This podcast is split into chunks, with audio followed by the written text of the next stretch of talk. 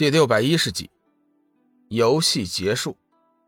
龙宇脸色一变，随即身体一旋，整个人如怒虎下山，夹着强劲的剑芒纵横飞射，四周顿时形成了一道密集的剑网，拦住玉镯的进攻线路。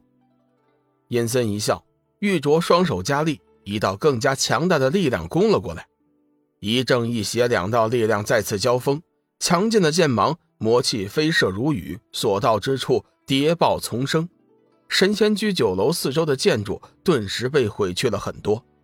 神仙居这边也亏得有志远一干人手护持，否则的话早就荡然无存了。前辈，你可知道帝释战甲吗？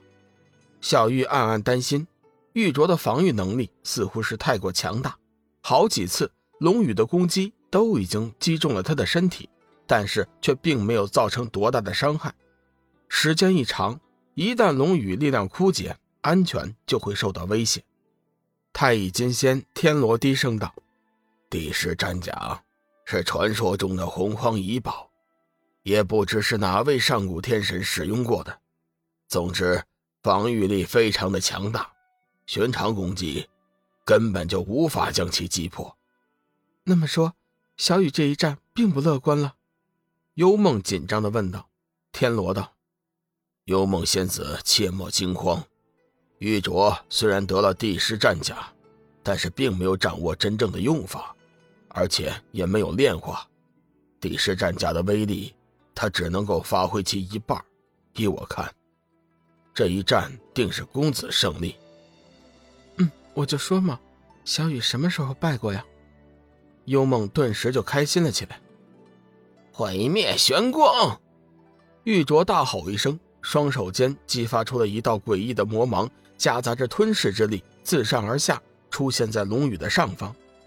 感受到敌人的攻势猛烈，龙宇的脸色变得严肃，手中斩日仙剑光辉大盛，直卷冲天。龙宇眼神如刀，口中低喝道：“受死吧！”震耳的冷喝声穿云裂气，随着他这声暴喝。斩日仙剑剑身急剧颤抖，一阵裂天剑啸狂射四方。斩日仙剑光化万千，在瞬间形成了一个发光的球体，所射之光芒无所不在，夹杂着毁天灭地的威势，出现在了玉镯的身外。远远看去，那一刻就宛如一颗光球爆炸，那刺眼的光芒如万千利剑，所有魔气黑芒与之无不瞬间瓦解，毫无抵抗的力量。砰的一声，沉闷的撞击，却是玉镯被撞飞了出去，重重的摔在了地上。地势战甲虽然为他抵抗了剑芒的威力，但是却无法完全的卸去那股强大的冲击力的。臭小子，你果然强大，不过你也别高兴的太早了。玉镯站起身来，收回心神，狠狠的看着龙宇。龙宇嘴角上扬，露出了一丝不屑。要不是担心将帝师战甲弄坏，我早就施展出杀招将你灭了。玉镯脸色一寒：“混账！战甲是我的，你担的哪门子心？白痴！”龙宇轻笑一声。百灵公主再次怒喝一声：“玉镯，你总算承认了。猜到是一回事亲耳听到又是一回事百灵公主虽然心中早就确定了此事但是。”这会儿听玉镯亲口承认，还是吃惊不小。要知道，玉镯此人平日里可是低调的很，而且对乱阁阁主也是千依百顺，不敢有一丝的忤逆。没想到背地里却做下了这等事情，人心险恶，真是知人不知心呐！百灵公主突然有些感慨，玉镯这才醒悟过来，自己居然为了逞一蛇之快，承认了帝师战甲的事情。师妹，事已至此，我也没什么好说的了。不过现在可不是我们内斗的时候。等我杀了这小子，战甲的事情，我会给师尊一个交代的。百灵公主看了龙宇一眼，道：“哼，我姑且先饶过你，你先抓了这小子再说吧。”一声怒吼自半空中传来，玉镯喝道：“小子，游戏该结束了，去死吧！”说话间。玉镯全身魔芒电闪，双手交错翻滚中，两道可怕的魔煞之气形成两道飞舞的利剑，带着极强的黑色光芒，在半空中左右盘旋，冲着龙宇呼啸而来。龙宇面色沉重的看着那两道气势惊人的魔剑，口中暴喝一声，身形冲天而起，双手紧握斩日仙剑，整个人瞬间化为一道流光，带起一股强大的剑势迎了上去。半空中，两人的攻击很快撞击在一起。